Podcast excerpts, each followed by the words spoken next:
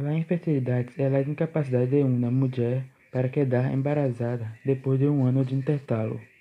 Sin embargo, as mulheres maiores de 35 anos têm um período de tempo mais curto para confirmar o problema, seis meses.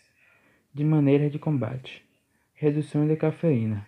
Seu consumo exagerado provoca a ausência de mo movimentos dos músculos do útero, dificultando a fecundação. Não exageres com os exercícios.